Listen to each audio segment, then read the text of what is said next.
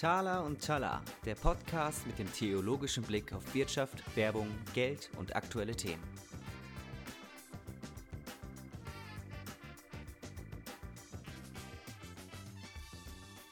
Thaler und Talar geht heute in die zweite Staffel. Ich freue mich sehr, dass wir quasi die, ja, die Personalunion unserer beiden Themenschwerpunkte hier vor uns sitzen haben oder ich vor mir sitzen habe. Äh, Bruder Helmut ist da. Äh, herzlich willkommen. Danke.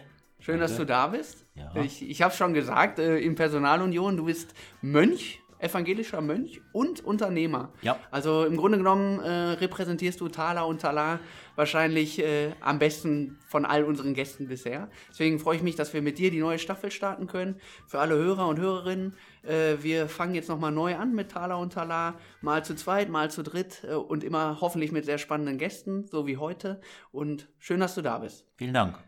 Wir wollen einfach mal so ein bisschen wissen, wie, wie wird man Mönch, wie wird man Unternehmer und ähm, ich finde deinen Lebensweg einfach sehr spannend, was ich bisher davon gehört habe und da müssen wir irgendwie mal einsteigen. Vielleicht erzählst du mal so ein bisschen, wie, wie alles mit dir begann. Ja, also ich bin im Süddeutschland geboren, im Dreiländereck Deutschland, Frankreich, äh, Schweiz, in Kandern. Und da bin ich aufgewachsen. Ähm, mein Vater hat eine kleine Schreinerei gehabt. Und ich war von klein auf, war es klar, dass ich diese Schreinerei übernehmen werde. Schon im Kindergarten hat man nicht den Schriener genannt. Und äh, ich habe mich auch da sehr identifiziert damit und äh, war eigentlich voll darauf ausgerichtet, dass ich das äh, Ausbildung mache und dann auch diese Firma meines Vaters übernehme. Und ich hatte eine sehr schöne Kindheit, habe noch zwei Schwestern und äh, ja, ich habe dann den Werdegang gemacht. Ich habe in äh, die Holzfachschule besucht, ich habe die ähm, dreijährige Ausbildung gemacht als Schreiner, Tischler. Und äh, habe mir sehr viel Spaß gemacht und ähm, habe das auch gut, gut abgeschlossen. Ja, Ich war in ähm, Baden-Württemberg zweiter Landessieger gewesen. Und äh, ja, also Landessieger bei, äh, bei, mit- dem, bei dem Ausbildungsabschluss oder? Genau, ja. Okay. Also muss man macht ja als äh, in dem Handwerk macht man ja eine äh, eine Arbeitsprobe und Mhm. ein Gesellenstück und äh, das habe ich äh, ganz gut gemacht. ja. Was hast du da gebaut, wenn man fragen darf? Ich habe ein Dielenschränkchen gebaut in Eiche fundiert mit massiven Füllungen vorne und zwei Türen. Ja, Mein Lehrmeister, äh, ja, Fünfgeld hieß der, der hat mir gesagt, hier, ich kenne deinen Vater, guter Schreiner, wenn du bei mir Ausbildung machst, möchte ich, dass du Innungsbester wirst. okay. Und das bin ich dann auch geworden und er hat mich da auch unterstützt Mhm. und hab, ging ja dann noch weiter. Mhm. Okay. Also du hast den klassischen Weg quasi ähm, erstmal gewählt, also beziehungsweise der, wie, wie, wie man es vielleicht vermutet hätte, wenn du schon damals als Kind äh, entsprechend genannt wurdest. Ja. Und wie ging es dann weiter? Ja, dann, ähm, ja, ich habe ja meine Ausbildung dann mit 18 Jahren fertig gehabt. Ich war dann fertig mit der Ausbildung und dann war ich in einer, in Israel gewesen, äh, bei den Brüdern der Jesusbruderschaft aus Gnadental. Und da war ich ein Vierteljahr. Und danach kam ich zurück und habe dann mit meinen Eltern gesprochen und habe gesagt, also ich würde gerne meinen Zivildienst machen. Und äh, würde dann diesen Zivildienst gerne in Gnadental machen. Das war damals noch was Besonderes. Ich habe noch eine Verhandlung gehabt als Zivildienstleistender und die, das Gremium, was es entschieden hat, ob, das aner ob ich anerkannt werde oder nicht, die haben dann gesagt, ja, ähm, ihre Gründe, wieso sie das machen wollen, sind jetzt nicht so, äh, passen jetzt nicht so, aber sie waren sehr ehrlich, weil ich gesagt habe, ich würde gerne die Zeit sinnvoll nutzen und Zivildienst in Gnadental machen. Mhm. Und dann haben meine Eltern, dass sie das gehört haben, Jesusbruderschaft, christliche Gemeinschaft, Gnadental, die waren sehr, sehr nervös und haben gesagt, oh, du musst uns aber versprechen, dass du wieder nach Hause kommst. Mhm. Äh, irgendwie hatten sie Bedenken, dass ich irgendwie dort hängen bleibe und Ja. dann nicht mehr zurückkomme. Gab es denn vorher schon irgendwie Kontakte dazu oder wie, wie kam man dann als 18-Jähriger dazu, dahin zu gehen? Also ist jetzt auch eher ungewöhnlich. Ja, ich war ja praktisch ab meinem 15. Lebensjahr bin ich regelmäßig dort zu Freizeiten gefahren mit Mhm. unserem Pfarrer, auch schon nach der Konfirmation. und kannte das und es hat mir sehr gut gefallen. Das hat auch mein geistliches Leben so geprägt. Ich habe damals auch eine sehr bewusste Entscheidung getroffen, mit Gott, mit Jesus zu leben und das war für mich ähm, ja eine ja schon auch eine Lebenswende gewesen und mhm. äh, auch eine Ausrichtung und irgendwie hat mich das angezogen. Okay. Und ich habe es dann meinen Eltern gegenüber durchgesetzt, trotz ihrem Bedenken, dass ich da hingegangen bin und Zivildienst gemacht habe. Mhm. Ähm, ist damals viel gebaut worden in Gnadental und äh, ich war ein, wir hatten neben der, dieser, diesem Zivildienst gab es auch so eine Lebensschule, wo man auch einen halben Tag äh, geistlichen, äh, theologischen Unterricht hatte und auch Lebenskunde und so. Es hat mich nicht so sehr interessiert. Ich habe mich lieber für die Bau, für den Bau interessiert und habe auch da oben geschaut auf der Baustelle, wo die Kräne gefahren sind und äh, habe mir dann auch irgendwie gewünscht, dass ich da ein Teil davon sein könnte mhm. und bin dann praktisch nach einem halben Jahr auf die Baustelle gekommen. Es ist ein Schwesternhaus gebaut worden und da habe ich dann ähm, praktisch äh, so äh, Jugendcamps geleitet. Mhm. Ähm, ich war, ich war ja junger, junger Schreiner und äh, sollte das dann machen. Da gab es auch eine Schwester, die Schwester Margit, die hat immer, äh, war sehr, die war sehr tough und ich musste ihr dann angeben, was sie arbeiten sollen. Das war die überhaupt nicht gewohnt. und, äh, und das war so meine erste Begegnung mit Frauen, dass ich mich auseinandersetzen konnte. Und das war richtig, äh, das war, ja, war richtig gut, habe ich viel gelernt. Ja. Und ja, auch, auch so die, die ganzen Gruppen anleiten und sowas. Das ist etwas, was mir gelegen ist, was ich gerne gemacht habe. Und dann nach dieser Zeit, so nach einem Jahr, kam so in mir der Gedanke, Mensch, könnte das nicht etwas sein, dass du dort einfach auch, dass das auch ein Lebensweg für dich ist, in Gnadental zu leben und Bruder zu werden und da, da auch dein Leben einfach auch zu leben. Mhm. Und äh, ich wusste aber natürlich, äh, dass ich meine, was ich meinen Eltern versprochen hatte, dass ich wieder nach Hause komme und ich wusste auch ihre Erwartungen. Mein Vater hat neu gebaut gehabt und hat die Werkstatt ausgebaut und wollte, dass ich zurückkomme und das hat diese äh, Zwiespalt einerseits so die Ansprache, die ich von Gott gespürt habe, Mensch, da ist eine Möglichkeit, was, mhm. wie ich mein Leben auch anders gestalten könnte und auf der anderen Seite die Erwartung der Eltern, das hat mich sehr, sehr umgetrieben und eigentlich ähm, ging das dann zwei Jahre, ja. äh, wo ich richtig, äh, ja, schon ein bisschen neben der Kappe war, weil äh, ich, ich konnte auch nicht mehr beten, ich wusste nicht, was ich machen soll. Also okay, soll ich jetzt, soll ich jetzt irgendwie der Stimme Gottes da irgendwie drauf mhm. reagieren oder soll ich auch auf meine Eltern hören. Und, äh, Hattest du da denn in der Zeit nochmal eine Rücksprache mit deinen Eltern, dass du irgendwie nochmal ihnen das auch signalisiert hast, was du da so empfindest? Oder ja, ja, ja. Hast du das quasi für dich ausgefochten? Nee. Ja, nein, die haben das, äh, hab, wir haben ja schon mit geredet und ja. mehr, die haben das ja auch gespürt und, mhm. Und ähm, ja, dann kam so die Zeit, wo mein Zivildienst ähm, dann fertig war und habe ich gesagt, also wenn ich, ich kann jetzt nicht in die Bruderschaft eintreten, äh, ich möchte ein bisschen Abstand haben, aber ich möchte auch nicht nach Hause gehen, äh, denn dann nimmt mein Leben auch, ein, auch einen anderen Verlauf und äh, da komme ich dann auch nicht mehr weg. Und dann habe ich äh, mich entschieden, nach Amerika zu gehen. Möglichst weit weg. Erstmal ja, beim Teich, ja. genau, Plainfield, New Jersey. Und da gab es eine Brüderkomitee und äh, ich bin in Amerika gelandet und dann ist diese ganze Last und dieser Zwiespalt vor mir abgefallen. Ich war in der Ferne. Das war ein Dreivierteljahr. Es war richtig gut. Ich habe viel Waldläufe gemacht da mhm. und ich habe viel Bibel gelesen. Ich habe in einem Haus gebaut. Andere Kultur, andere Frömmigkeit. Äh, das war für mich richtig große Horizonserweiterung.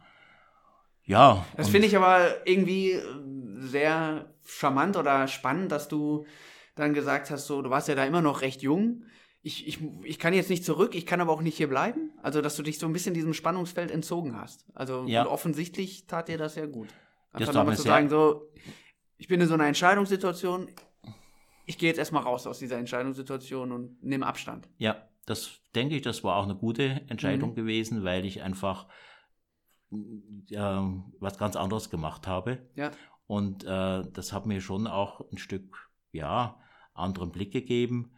Aber dieser, dieser Wunsch, äh, in die Bruderschaft einzutreten, der ist eigentlich stärker geworden. und ähm, ich bin dann auch mutiger geworden, ich war dann auch weit, weiter weg. Mhm. Und ich war dann einmal bei einer Brüdergemeinschaft in, in Aber, Michigan. Und da habe ich so Brüder kennengelernt, die auch so auch sehr fundiert in ihrem Lebensweg da auch gegangen sind und gab es auch biblische Lehre darüber und das hat mich sehr inspiriert und danach habe ich mich entschlossen, dass ich diesen Weg gehen möchte. Ich habe dann, damals gab es ja noch dieses Luftpostpapier, dieses äh, leichte Papier mhm. mit den äh, Umschlägen und äh, so, ein, so einen Luftpostbrief habe ich dann meinen Eltern geschrieben und habe das denen auch, de, ähm, denen auch erklärt und ähm, mein Gebet war eigentlich, jetzt, ich habe es jetzt verstanden, Gott hat mir es erklärt, jetzt muss es auch noch meinen Eltern erklären. Und äh, ja, wenn man so eine okay. wichtige ja. Entscheidung treffen will, ist es doch schon auch eine, äh, ja, so eine Lebensentscheidung, das sind ja schon äh, große Sachen. Ich, ja, war damals, ich war damals 20. Das ist ja auch immer noch sehr jung. Also. Ja, sehr jung. Also ich, äh, ich hätte es nicht, nicht, äh, nicht geheiratet in dem Alter noch, oder, mhm. aber ich habe jetzt diese Entscheidung getroffen und von daher äh, war das schon auch ein, ein großer Schritt. Aber ich habe Frieden gehabt und das war für mich gut und meine Eltern haben natürlich schon mit viel Tränen da darauf reagiert. Und dann gibt es dann dieses, ähm, diese Erfahrung, die ich gemacht habe. Es war dann nach einiger Zeit, wo ich in Gnadental war und wo ich auch dann auch schon in der Bruderschaft eingetreten war, kamen mal meine Eltern zu Besuch. Das war so eine Kapelle, so ein kreisförmig äh, ist man gesessen und äh, ähm, die Gäste saßen hinten äh, äh drin und das war mein Vater und meine Mutter da und danach hat mein Vater mir den einzigen Brief in meinem Leben geschrieben mhm. und hat geschrieben, ich habe das jetzt gesehen, dass was du lebst und was du auch äh, mit deinem Leben bewirkst, und wenn ich jetzt dran festhalte, dass du nach Hause kommst, wäre ich sehr egoistisch. Ich finde es gut, was du machst. Wow. Das war so der Segen meines Vaters. Mhm. Und das würde ich mal sagen, das ist so meine tiefgreifende ähm, Erfahrung in meinem Leben, dass mein Vater eigentlich seine Vorstellungen über den Haufen geworfen hat und gesagt hat, ja, mach mich, hat mich losgelassen. Ja. Und das hat mir eigentlich bis heute viel Kraft gegeben. Mhm. Ich habe also dein ja, Fundament dann quasi. Ja, mhm. einfach zu wissen, meine Eltern stehen dahinter, die finden das gut. Äh, ich schlage diesen ungewöhnlichen Weg ein, dass der jetzt nicht so natürlich ist ähm, und äh, akzeptieren das, unterstützen mich da drin. Und ich habe auch viele andere Fälle erlebt, wo Eltern das nicht, ihre Kinder nicht loslassen und das ist ein großes Gewürge immer. Äh, ja, weil das dann auch beide Seiten nicht froh werden. Und äh, das erzähle ich heutzutage immer den Eltern, dass ihre Kinder dann auch los. Ihr seid noch jung. Aber äh, ja, das war für mich so eine wichtige Entscheidung. Mhm. Okay, und dann warst du, wie kann man sich das dann vorstellen? Wie ging es dann weiter für dich? Du warst dann mit 20 schon Mönch, könnte man, also ja, kann man ja so sagen. Ja, ist ja, also du sprichst vom Bruder, aber mhm. es ist ja mhm. quasi Mönch, Mönchtum. Mhm. Ähm, was bedeutet das genau? Also man legt dann ein Gelübde ab oder? Damals war das so, dass es so drei verschiedene Phasen gibt. Es gab die erst, sogenannte erste Bindung, also ich möchte in der Gemeinschaft leben und dann nach zwei Jahren gab es dann die Entscheidung, äh, ich möchte ehelos leben und nach sieben Jahren die Entscheidung, ich möchte ehelos leben und dieser Gemeinschaft bleiben und das ist meine Lebensaufgabe, mhm. äh, die ich auch folgen will. Also wir haben, da wir evangelisch sind, ähm, haben wir jetzt äh, nicht diese Festlegung, wie das, wie das im katholischen Bereich gemacht wird, aber das ist ein Versprechen, was ich Gott gegeben habe und was für mich dann auch klar war. Mhm. Und äh, diese, diese Zeit, diese letzte Entscheidung zu treffen, diese sieben Jahre, ich war damals jung, ich konnte es nicht erwarten, bis ich das dann meine Profess machen konnte.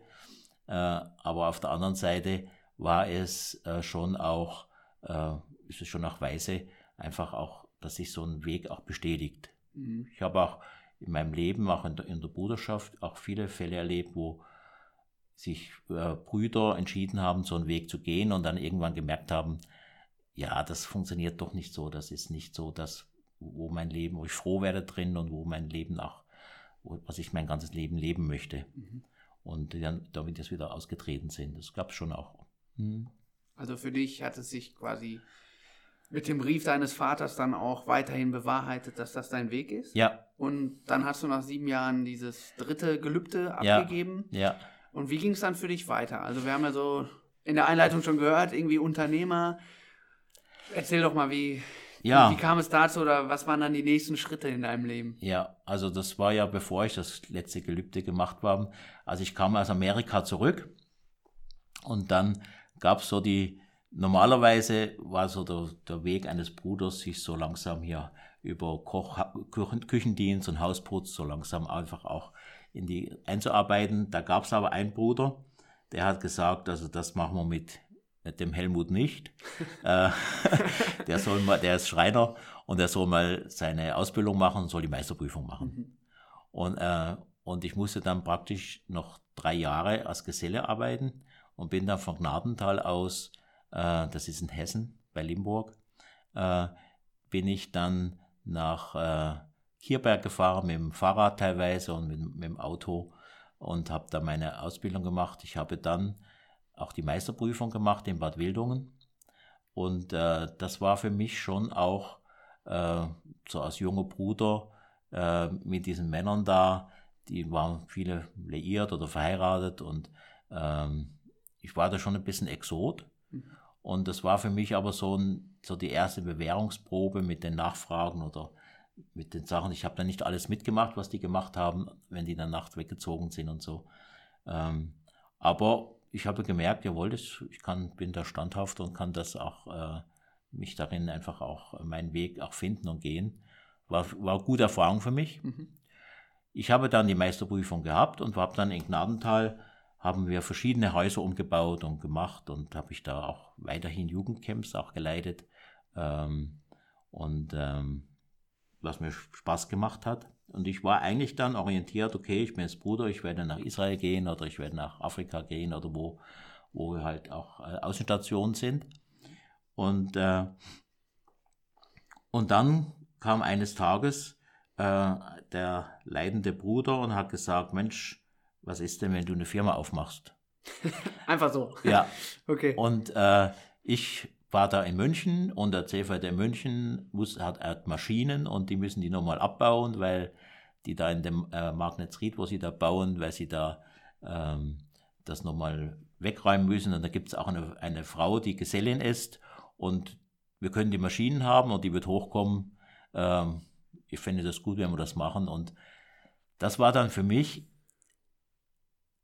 ich war zuerst sehr zurückhaltend, weil ich eigentlich, ich hatte ja diesen anderen Weg jetzt gewählt und war eigentlich klar, dass ich damit meinen Beruf auch aufgegeben habe.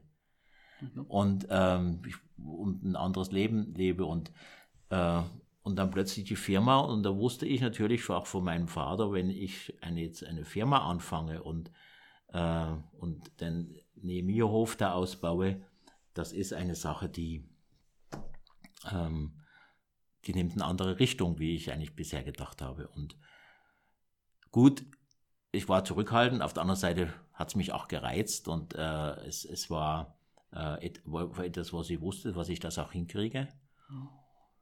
Maschinen kamen und äh, die Gesellin auch, also die erste Mitarbeiterin war damals eine Frau. Ja. Das war und auch ungewöhnlich in der Zeit. Ja, das ne? war damals sehr früh und sie hat auch Sie hat auch immer mit Handschuhen gearbeitet, wo sie ihre Finger vorher, vorne abgeschnitten hatte, die, die vom Handschuhen.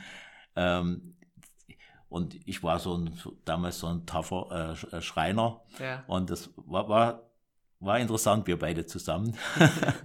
und die, äh, die, ja, es kamen auch sehr schnell zwei Lehrlinge dazu. Und, und was, was, war denn das Geschäft dabei? Also, ähm, du hast also, Maschinen bekommen, um dann was zu machen? Also, äh, ich habe schon Schreinerei Maschinen, oder? Ja, also da war dann die Frage, ähm, ist das jetzt eine Firma, wir hatten den Nemierhof, das mhm. war ein ausgebranntes äh, äh, Haus, was eine Jugendbildungsstätte werden sollte. Und da war der Gedanke, das auszubauen mhm. und darüber praktisch die Firma, mit der Firma einzusteigen. Da gab es eine große Garage, wo ich dann angefangen habe, Maschinen aufgestellt habe und ähm, also auch ein Startup aus der Garage, ja. Genau, ja, genau. Nicht digital, aber trotzdem aus der Garage. Ja. Und okay. dann war dann die Frage, ist das jetzt ein, eine Firma in der, innerhalb der Gemeinschaft oder Bruderschaft oder ist es eine Firma, die auf Privatinitiative läuft? Mhm. Und wir haben dann entschieden, dass es praktisch über mich läuft, dass es Privatinitiative ist. Ich habe dann ein Existenzgründungsdarlehen geholt von 100.000 D-Mark. Und äh, das war damals schon sehr lustig. Ich musste dann auch ein Auto haben und sowas. Und ich, das Auto hat schon mal 30.000 D-Mark gekostet. Und dachte, ich bin verrückt. Ich bin abends im Bett gelegen bist verrückt, machst eine Schreinerei und das Auto kaufst das erste ein Auto, was 30.000 D-Mark kostet. Das Geld ist schon fast weg. Und äh, ja, und ähm, dann nach einem Jahr war dann die, das Bauen auf dem, im Nemierhof abgeschlossen und da war auch die große Frage, wie geht das jetzt weiter? Ähm, ist die Firma hört jetzt auf oder wie finde ich Arbeit? Und da war ich dann schon sehr, sehr ins kalte Wasser geschmissen kann mich noch gut an das Gespräch äh, erinnern, was ich damals mit Bernd Hanke hatte. Der hat äh, dann mir gesagt, okay, die Arbeit ist vorbei, wir können dir jetzt keine Arbeit mehr geben. Äh, du musst schauen, was du machst. Mhm. Und, äh, und da habe ich über einen Bekannten, der in Bad Camberg gelebt hat, äh, Korean kennengelernt. Korean ist ein acrylgebundener Mineralwerkstoff, äh, der auch thermisch verformbar ist wird von Dupont, damals ist er hergestellt worden. Und äh, die haben damals neue Vertriebsstruktur gemacht, Distribution neu geregelt und haben Verarbeiter gesucht. Mhm. Und der erste auf, große Auftrag war für das Dupont ähm, Headquarter in Bad Homburg 200 Waschtische zu bauen. Das war damals wirklich verrückt. Ähm, das war für mich was total Neues. Damit habe ich angefangen und so hat es dann Stück für Stück sich ergeben und ich habe im Nu zehn Leute gehabt. Ja. Und äh, hatte in Bad Aiblingen Altenheim gemacht und wir haben viele Küchenstudios äh, gemacht und also das ist quasi eine Schreinertätigkeit, aber nicht mit Holz. Oder es, dieses Material, ja. dieser Mineralwerkstoff, der wird praktisch mit, ähm, mit ähm, Holzwerkzeug bearbeitet, also mit, ah. mit, mit äh, äh, Hartmetallwerkzeugen bestückten Werkzeugen kann der bearbeitet werden. Das ist wie, letztendlich wie eine Holzbearbeitung. Wird also gesägt, verklebt, äh, abgefräst, bündig gefräst und dann verschliffen und dann hast du eine homogene Fläche. Mhm. Und äh, damals ist viel mit Küchenarbeitsplatten gemacht worden und dann haben wir einen großen Auftrag bekommen. Ähm, und dieser Auftrag war für die Firma Bulthaub.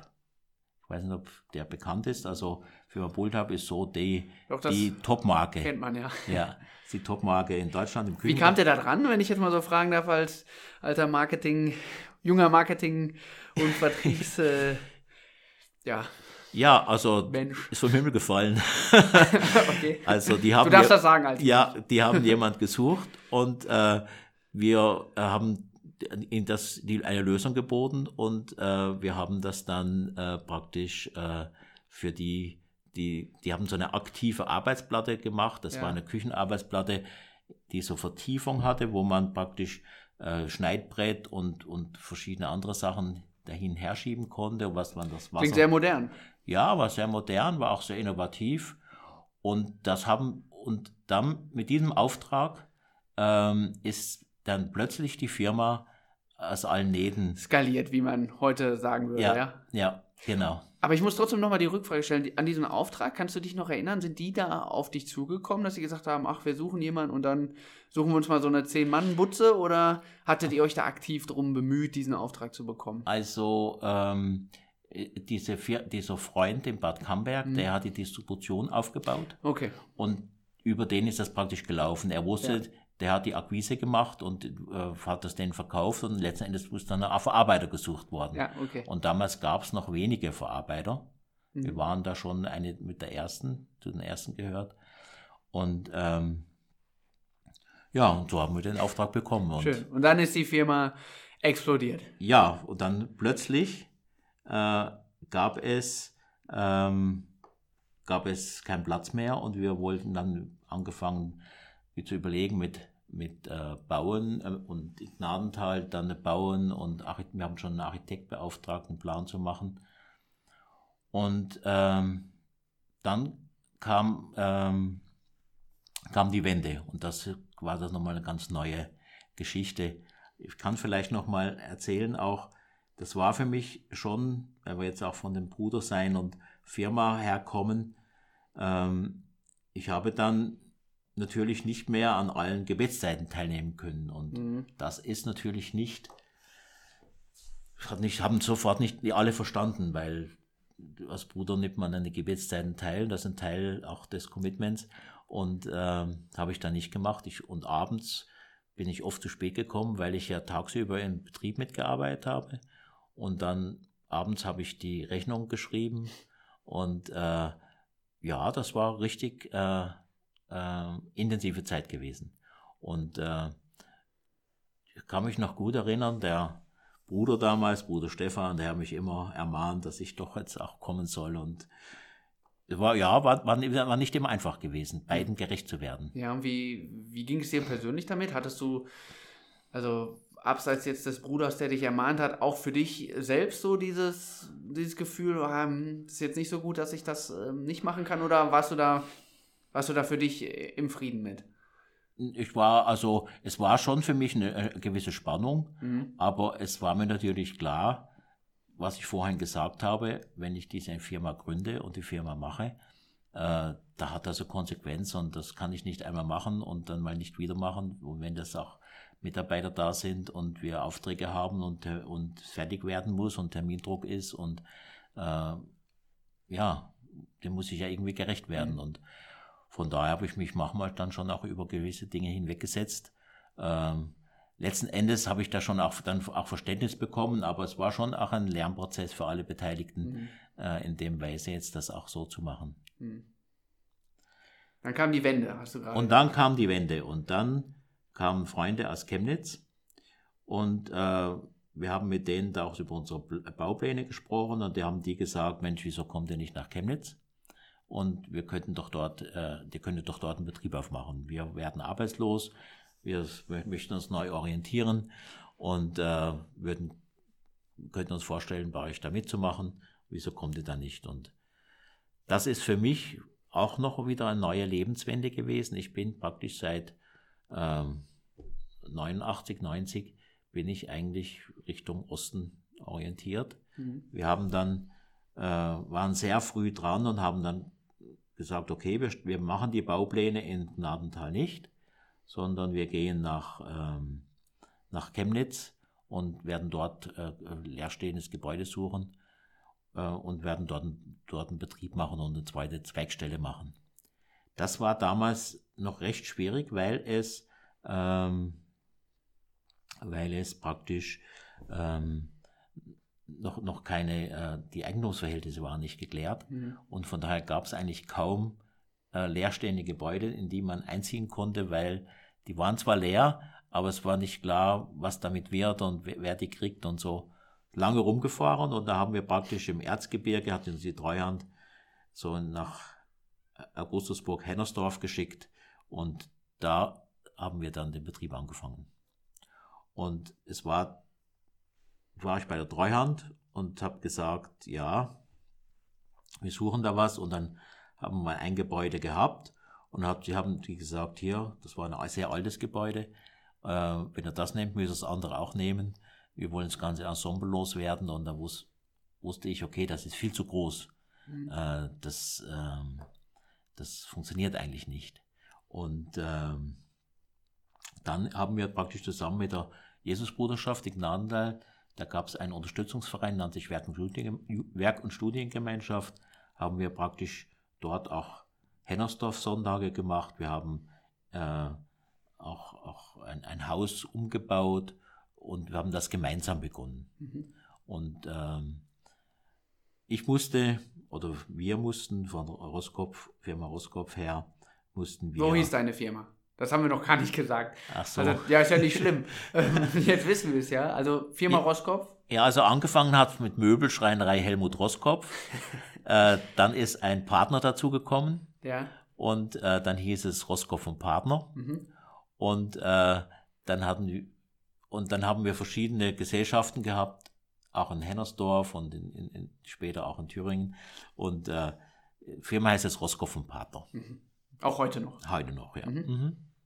Und ähm, ja, und in Sachsen haben wir dann dieses Gebäude äh, genommen. Wir haben, wir mussten damals zehn Arbeitsplätze äh, garantieren, was wir das gekauft haben. Und das war für mich damals ein riesengroßer Schritt, zu denken, jetzt müssen wir zehn Arbeitsplätze garantieren. Und äh, das, das ist, ja, ist ja dann Rückzahlung von, von den Mitteln und sowas. Mhm. Und ähm, ich habe mir schon alle möglichen äh, Dinge überlegt, wie wir da auf zehn Arbeitsplätze kommen. Heute haben wir 100 an dieser Stelle ja. und im gesamten Unternehmen 200. Also von daher haben wir es längst übertroffen. Aber hat das geklappt. War, hat geklappt. Das war damals wirklich ein richtig großer Schritt gewesen, äh, das zu machen. Gab es denn da auch so Erfahrungen, die du ganz am Anfang geschildert hattest, ähm, bei diesen richtungsweisen, richtungsweisenden Entscheidungen, ähm, wie so ein Brief deines Vaters? Also hattest du nochmal so Erlebnisse, wo du das Gefühl hast, okay, das gibt mir eine klare Bestätigung für den Weg oder hat dir damals das Erlebnis so viel Mut gegeben, dann einfach auch immer weiterzugehen? Ähm, ja, das hat mir viel Mut gegeben und es hat mir auch Dinge und ich, ich habe, das ist auch bis zu meinem 40. Lebensjahr ist mein Leben einfach auch sehr wie am Schnürchen gelaufen mhm. und äh, ich war, bin vorangegangen und so mit dem 40. Lebensjahr kam dann ein Punkt, wo ich mich auch gefragt habe, Mensch, bist du jetzt Unternehmer oder bist du Bruder? Und äh, es war klar, in meinem Umfeld, wo ich gelebt habe, in der Bruderschaft, gilt natürlich Bruder mehr wie Unternehmer. Und ich wollte Bruder sein.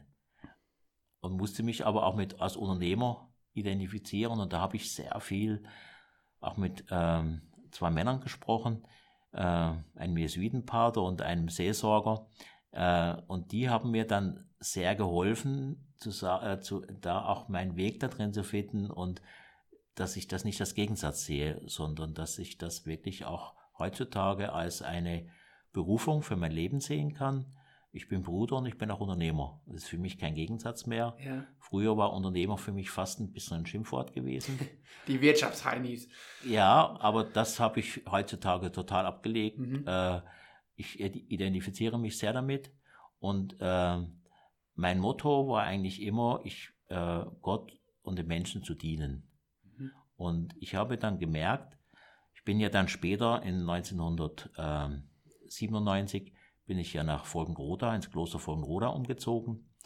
Und äh, da haben mich auch viele Leute, das war dann in der Zeit, wo ich 40 geworden bin. Ja. Und, ähm, und das war schon die Frage, ähm, mache ich dann nochmal ein Unternehmen? Viele haben gesagt, jetzt ziehst du nach Folgenroda um, du wirst ja sicher wieder einen Betrieb machen. Da habe ich gesagt, nein, nein. Habe es aber dann sehr schnell gemerkt, ähm, nein, das ist eigentlich ein guter Weg, äh, wenn wir nochmal auch den Betrieb erweitern. Ich, also, jetzt lebe ich ja hier im Kloster Folgenroda, wo mhm. wir heute auch sitzen. Äh, und ähm, das Kloster Folgenroda ist ein Ort, in das äh, sehr dynamischen Aufbau erlebt hat ja, als Kloster und ich bin dann 97 praktisch von der Bruderschaft hierher gesendet worden, äh, um mich äh, beim Klosteraufbau zu mhm. beteiligen. Ich, ich würde gern weiter über das Kloster sprechen, aber einmal noch mal kurz zurück, wie, wie du dieses Spannungsfeld, ähm, also was wir ja auch im Podcast haben, Thala und Tala, mhm. wir haben ja auch, also das Un kann man ja entweder als als Brücke sehen oder als etwas, was das beide, was beides voneinander trennt? Du hast gerade gesagt, du hast irgendwie mit 40 bist du in dieses Spannungsfeld reingekommen nochmal für dich innerlich und hast dann doch jetzt irgendwie das so aufgelöst, dass es zusammengehört. Du bist Bruder, also Mönch und Unternehmer und das ist für dich kein Widerspruch. Was waren denn da so für dich die entscheidenden Erkenntnisse, dass, dass du das zusammengebracht hast, dass es für dich nicht mehr so eine Belastung war oder dass es ein Paradoxon vielleicht war? Ja, ich habe einfach gesehen, dass ich auf diese Weise, wenn ich das Unternehmen führe, wenn ich äh, Arbeitsplätze schaffe, dass das in Gottes Augen genauso viel wert ist, wie wenn ich es als Bruder lebe. Mhm. Ich habe da keine, keinen Unterschied mehr gemacht oder, oder es gewertet. Also einer meiner Seelsorger hat mir dann gesagt, Mensch, du musst doch mal überlegen, ihr habt, ihr habt jetzt Damals hatten wir 100 Leute. Ich habe das 100 Leute, recht mal die Familien dazu, die Familienangehörigen dazu. Das sind viele Menschen und äh, das hat doch ein, das ist doch wichtig. Mhm. Und äh, ich habe das auch als ein als einen Auftrag gesehen, Arbeitsplätze zu schaffen oder sehe es auch. Mhm. Das war damals ja im Osten Deutschlands sehr, sehr großes Thema, die Arbeitslosigkeit. Und überhaupt das Leben in, in, in Sachsen und in Thüringen, äh, das hat mir wirklich auch ein Stück weit eine große Befriedigung verschafft, in der Weise, dass ich gemerkt habe, Mensch, ich kann das, was ich als Bruder, als Hingabe zu Gott, auf der anderen Seite auch am Dienst für die Menschen, das kann ich damit sehr, sehr gut verbinden, mhm. weil die Strukturen gerade in, in, in den neuen Bundesländern sind damals einfach bei weitem noch nicht so festgelegt gewesen wie jetzt in Hessen oder Baden-Württemberg. Und äh, ja, das konnte da, und so Pioniergeschichten haben mir auch ja. immer gelegen. Also es hat vieles zusammengepasst. Also war er dann auch in, ja, in seiner besten Form Social Impact, wie man heute vielleicht sagen würde. Ja. Also durch deine Investition ähm, und das Unternehmertum konntest du ja, wie du schon sagtest, viele ja. Menschen in Lohn und Brot bringen, was natürlich ja. sehr viel wert ist. Ja. ja. Und ähm, das war also dann das, wo du gemerkt hast, okay, ich kann du kannst deinen Dienst auch als Unternehmer tun. Ja. Und hast du jetzt, du kennst natürlich als Unternehmer, kennt man immer auch viele andere Unternehmer. Merkst du irgendwie, oder ist dir etwas speziell wichtig in deinem Unternehmen, was du als Mönch vielleicht stärker ins Spiel noch bringst? Ähm, also bist du auf der Arbeit sozusagen auch Bruder Helmut? Gibt es da Unterschiede in deinen Rollen? Ähm, was, was sind so da deine Erfahrungen jetzt? Ja, es gibt schon Unterschiede, mhm. äh, wobei äh, mittlerweile ist es so, nach mit zunehmendem Alter ist das für mich schon auch, äh, sehe ich viele Dinge selbstverständlicher und es, ich trete einfach auch im Unternehmen als Bruder Helmut auf. Mhm. Und äh, viele langjährige Mitarbeiter, ich würde mal sagen, 80 Prozent der Leute sagen nach Bruder Helmut zu mir. Die haben dann manchmal immer ein bisschen Schwierigkeiten mit dem Sie und mit dem Du. Für sie ist Bruder natürlich gleich Du und da wollen sie nicht Du sagen, das sagen sie Herr Roskopf. Das ist dann, das ist dann manchmal schon ein bisschen, aber äh, nach einiger Zeit klärt sich das eigentlich und es ist dann auch klar und von daher, ich kann nicht, ich drehe in der Firma, äh, natürlich Kunden gegenüber schon, mhm. da drehe ich also am Telefon, wenn extern melde ich mich schon mit Roskopf, mhm. aber ähm, so im, im, im Firma intern und auch äh, in so einem Umfeld bin ich Bruder Helmut und von daher wissen die Leute eigentlich alle, dass ich, ähm, dass ich im Kloster lebe und ähm, dass ich ähm, ja auch ein geistliches Leben lebe, obwohl jetzt viele mit Kirche ja gerade bei uns hier in Thüringen jetzt äh, Kirchenzugehörigkeit ist ja sehr gering, mhm. äh, ist das schon nicht so, dass viele genau wissen, was es wirklich auch bedeutet und was es, was es im Einzelnen ist. Aber ich zwinge das auch niemandem auf. Ähm, es gab ähm, da, so in der Anfangszeit, auch in Sachsen, schon oft mal so die Frage bei den Einstellungen, äh, wir kommen jetzt hier aus der äh, DDR-Geschichte heraus, äh, was müssen wir jetzt bei euch tun, wenn die wussten, dass christlicher Hintergrund und so, was, was, wie, wie weit müssen wir uns da anpassen oder was muss, müssen wir tun? Und haben gesagt, also war eigentlich immer mein Motto, im äh, Unternehmen geht es darum, um die Qualifikation und wir, die, wenn wir jemanden einstellen, stellen wir ihn nicht wegen der Einstellung ein, sondern wegen der Qualifikation. Mhm. Wenn es zusammenkommt, ist es schön, aber äh, gerade im Handwerksbereich ist das oft nicht der Fall und von daher äh, geht es eigentlich um gute Arbeit zu machen und äh, ja. Ja, da gibt es ja auch andere Fälle, ne, wo man also gibt sicherlich auch Organisationen, äh, die sagen, okay, Einstellung ist mindestens genauso wichtig wie Qualifikation. Das ist ja durchaus in christlichen Kreisen immer wieder mal ein Thema. Ähm, wo legt man da seine Schwerpunkte?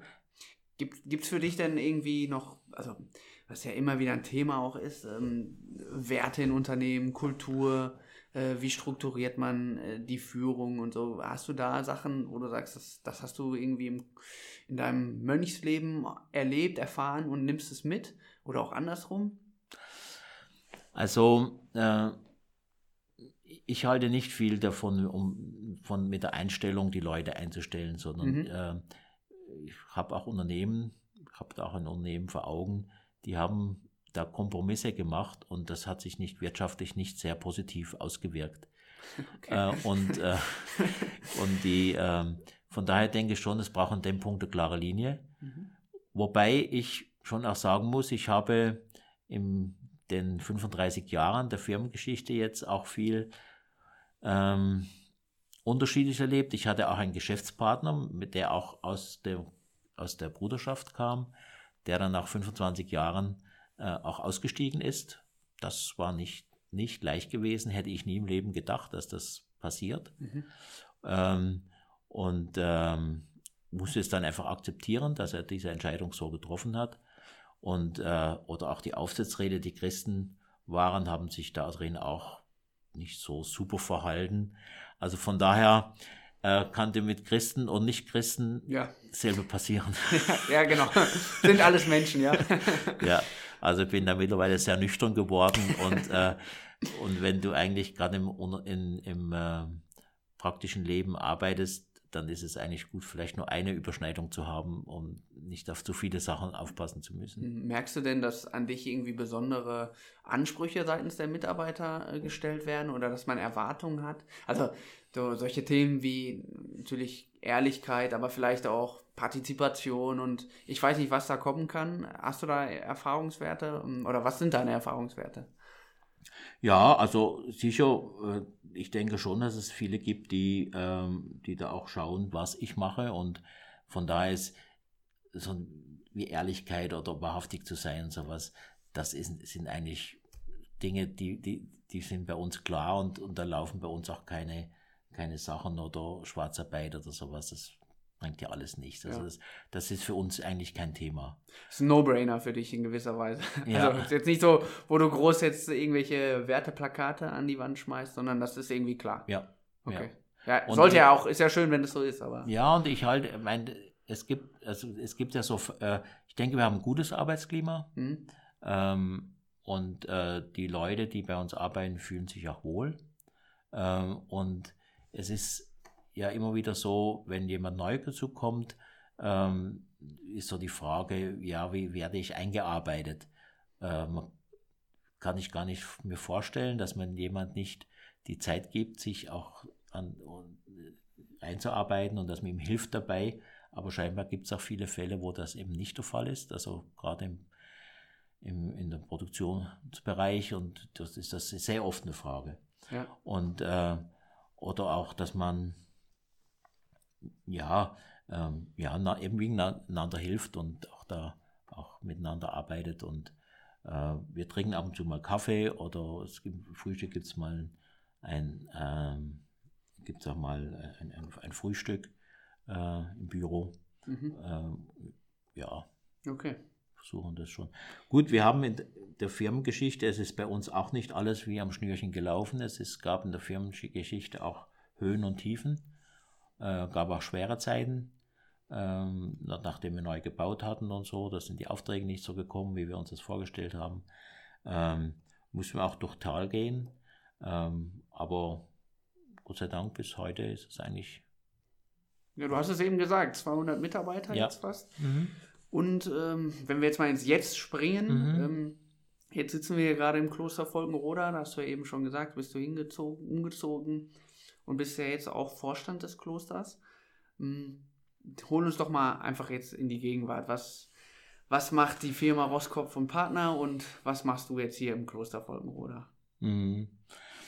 Ja, also äh, wie gesagt, ich bin 97 ins Kloster Vollenroda gezogen. Mhm. Ich bin zum Helfen gekommen, zum Aufbauzeit. Ähm, dann haben wir auch relativ schnell ähm, danach auch entschieden, hier noch einen Standort in Obermehler, das ist fünf Kilometer von Volkenroda weg hier, ähm, zu bauen.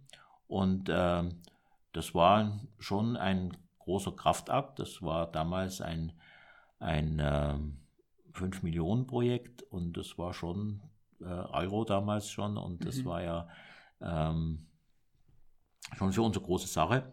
Und äh, Ja, wir haben mittlerweile 200 Mitarbeiter und machen rund äh, 19 Millionen Umsatz.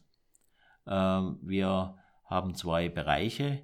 Ähm, wir, mit den Bereichen, in denen wir groß geworden sind, was ich vorhin schon gesagt habe, der Bereich mit Mineralwerkstoff. Da machen wir Projekte im In- und Ausland für ähm, sei es ein Museum, sei es eine Empfangstheke, sei es eine Fassade, ähm, sei es ähm, Waschtische, also ganz Küchenarbeitsplatten. Mhm. Und dann haben wir noch einen anderen Bereich, äh, wo wir Stein verarbeiten, Naturstein, Quarzstein, Keramik. Und daraus machen wir Küchenarbeitsplatten. Ein Kunde, äh, den wir hatten, ist äh, IKEA. Mhm. Ähm, oder wir machen auch für die Großfläche, für große Möbelhäuser, machen wir die äh, Küche. Die werden dann aufgemessen und werden dann produziert. Das ist alles Maßaufnahme und wird dann montiert auch. Und äh, ja, das ist so unser Geschäft. Im Mineralwerkstoff machen wir gerade ein Projekt in Südfrankreich, südlich von Nizza, in Antibes, eine Fassade, die sehr speziell ist. Ja, wir haben im Laufe der Zeit haben wir schon ähm, wir haben ein Projekt in 2006 gehabt, das uns ein, ja, so eine neue Kategorie ähm, gebracht hat. Wir haben da mit Zaha Hadid und mit Chipperfield und mit Foster an einem Hotelprojekt gearbeitet, Hotel Puerto America. Und da haben wir uns praktisch einen Namen gemacht mhm. und sind mittlerweile in der Architekturszene, in der Projekt, im Projektbereich sehr bekannt und ähm, wir haben einen Agenten in London, wo viele äh, internationale Architekten sitzen. Wir haben gerade ein Museum in Saudi-Arabien fertiggestellt. Weltweit. Ja, ja, ja. King Abdulaziz World Center of Culture. Ja, das kann ja jetzt jeder mal googeln, der das ja, möchte. Ja, ja, genau.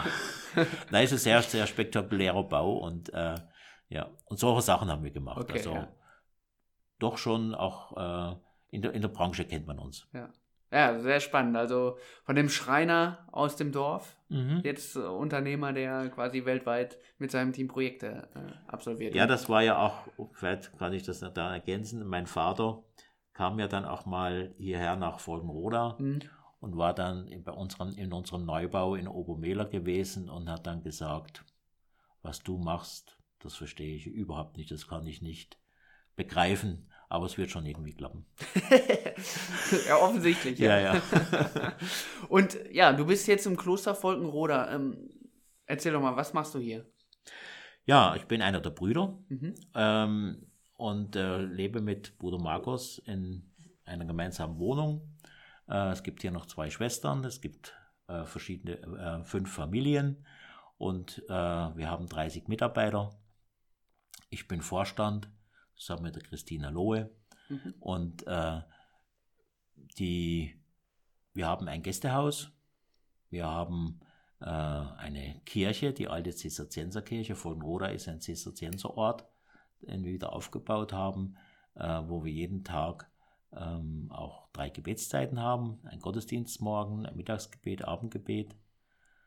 Dann haben wir auch den Christus-Pavillon, der von der Expo in Hannover nach äh, ähm, hier nach Vollenroda umgesetzt wurde.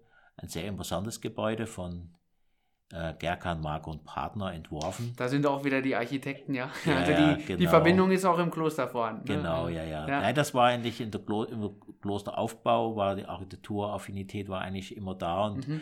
äh, man, man, hat schon auch versucht, das auch gut zu gestalten und auch, ähm, ja, da auch was. Da hast du dann auch aktiv mitgewirkt äh, bei dem Neuaufbau des Klosters? Ja, ja, ja. ja das, das fiel so, dann auch so in die Zeit. Das fiel in die Zeit, ja, ja, genau. Okay. Ja.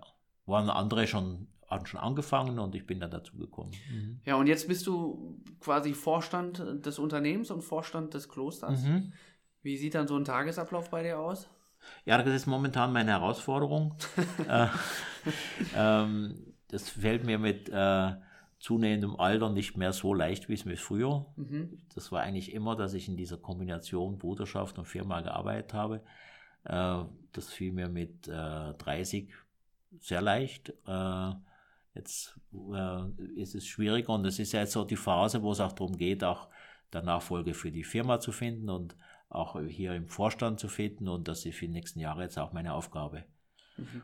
Ähm, ja, ich, ich versuche morgens in den Gottesdienst zu gehen. Das ist auch so meine Gebetszeit, die ich, die ich mitmache, weil das für mich auch eine Ausrichtung für den Tag gibt. Mir fallen im Gottesdienst morgen auch oft gute Lösungen ein, die, danach, die ich dann nachher brauche für die Arbeit. Man nimmt ja immer alles mit. Mhm. Und ähm, ja, das ist, und äh,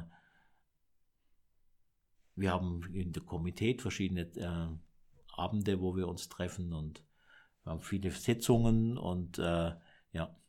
Okay, also voller Terminkalender. Voller Terminkalender. Was schön ist, ist, dass das Kloster Folgenroda äh, floriert und es äh, muss sagen, wir haben die letzten Jahre wirklich eine sehr gute Entwicklung erlebt. Wir haben so rund 20.000 Gäste äh, im, äh, also Übernachtung, mhm. Übernachtungen in unserem Gästehaus. Ähm, heute habe ich gegrillt beim Bauernmarkt. Und äh, ja, so gibt es sehr, sehr vielseitig. Also ich kann jetzt gar nicht alles aufzählen. ja, ist ja bei dir dann auch, so stelle ich es mir zumindest vor, dass also das Arbeit, Leben und so weiter, das ist ja alles komplett ineinander verwoben, oder? Ja, ja. Also es gibt da jetzt ja. nicht diese klassische Work-Life-Balance in dem Sinne, sondern also ist, ich, oder hm, versuchst du da schon bewusst irgendwo drauf zu achten oder? Ja, mein, das stelle ich ja immer wieder fest. Also heutzutage lernt man ja, muss sich abgrenzen und man muss äh, da sich zurückziehen und dort zurückziehen. Also ich habe eigentlich, so wie ich mein Leben jetzt bisher immer gelebt habe, bin ich immer das Beste damit gefahren, nicht zu viel, ja, einfach die, das, was notwendig ist zu tun. Mhm. Natürlich braucht man auch Zeiten der Ruhe. Äh, das ist die, so, die, die, die, die Zeiten des Gebetes.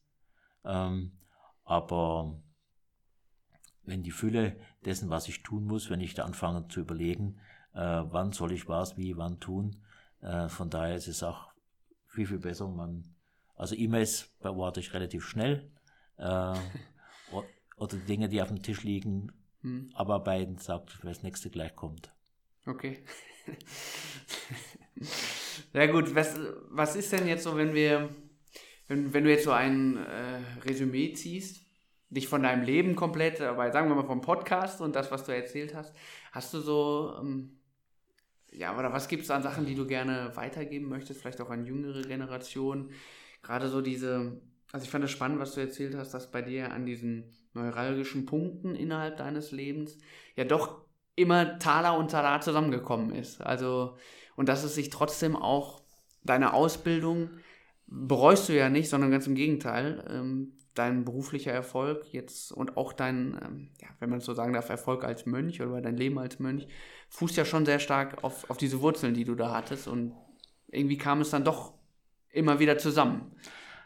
Also im Endeffekt ist ja das, was ich, was ich lebe, ich lebe als Bruder, lebe ich ja ein, ein Leben für den Himmel, äh, weg von den irdischen äh, Dingen. Mhm. Und im, äh, im Beruf ist es ja genau anders, da muss man auch, geht es ums Geld verdienen und ja. da geht es auch um Effektivität und auch Ökonomie und äh, da ist alles drum und dran, das widerspricht sich ja eigentlich. Also mhm. von daher denke ich schon, dass das eine besondere Lebensberufung ist, die man so auch nicht so oft wiederholen kann ähm, ist mir vieles in die Wiege gelegt worden und es hat auch vieles dann auch äh, funktioniert. Und ich sehe mich ja einfach auch als, als obwohl ich ja jetzt auch äh, mittlerweile äh, 100% der Aktien halte von Roscoff und Partner, mhm. äh, ist es ja so, dass, ähm, dass ich eigentlich mich nicht als äh, das nie gemacht habe, um viel Geld zu verdienen oder um Dinge. Ich habe die Arbeit in der Firma eigentlich immer als Mittel zum Zweck auch gesehen. Ich habe, was ich vorhin gesagt habe, einfach den Menschen zu dienen. Mhm. Ich sehe mich als Verwalter äh, dessen, was Gott mir anvertraut hat, äh, dem ich einfach auch gerecht werden möchte und auch im, im bestmöglichen Sinne einfach auch ausführen möchte, dass das auch erfolgreich ist. Ähm, ich habe keine Nachkommen, äh, von daher wird ähm, dass wenn ich meine Aktien oder dass wenn ich die Firma verkaufe oder wie immer was wie es werden wird, weiß ich noch nicht genau, ähm, wird es äh, wird die Stiftung des Klosters erben mhm. und äh, darauf freue ich mich und damit kann ich sehr gut leben. Also von daher lebe ich ja letzten Endes in Gütergemeinschaft. Ja. Und äh, das widerspricht sich ja eigentlich fast ein bisschen.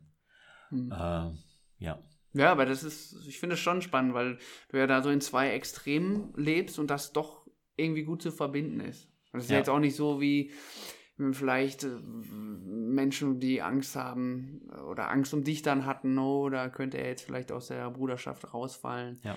weil irgendwie der Mammon und keine Ahnung was äh, zu sehr stark zieht. Aber das scheint ja, ist ja offensichtlich nicht der Fall. Ja, möge Gott Gnade schenken, dass ich das, Ja. was ich jetzt auch bis jetzt gelebt habe, dass ich das auch die nächsten Jahre auch leben kann. Ja. Sicher jetzt mit, mit zunehmendem Alter auch eine Herausforderung. Also die, das merke ich jetzt auch so, die, die Verantwortung oder auch das, was man von einem selber erwartet, steigt ja, das wird ja nicht weniger. Und ähm, aber ja, ich bin da, Gott hat mich durch so viele verschiedene Situationen in meinem Leben geführt. Und ähm, da bin ich eigentlich sehr zuversichtlich. Und ich habe, ähm, ein Seelsorger hat man mir zu mir gesagt, wo ich mal echt auch in schwierigen Situationen war, wo Krise ist, der hat dann gesagt, hier, also du kannst jetzt bei dem, was du erlebt hast, kannst du sarkastisch werden oder du kannst, äh, kannst wirklich auf Gott vertrauen. Und ich habe mich auf das Zweite entschieden und ähm, ja, das hat eigentlich mein Leben durchgetragen. Mhm. Und ähm, ich bin vor zwei Jahren, bin ich 60 geworden, habe ich groß gefeiert. Jetzt können wir kombinieren, wie alt du jetzt bist. habe ich groß gefeiert und bin eigentlich sehr, sehr dankbar gewesen. Bin eigentlich sehr dankbar, äh, was ja in meinem Leben geworden ist.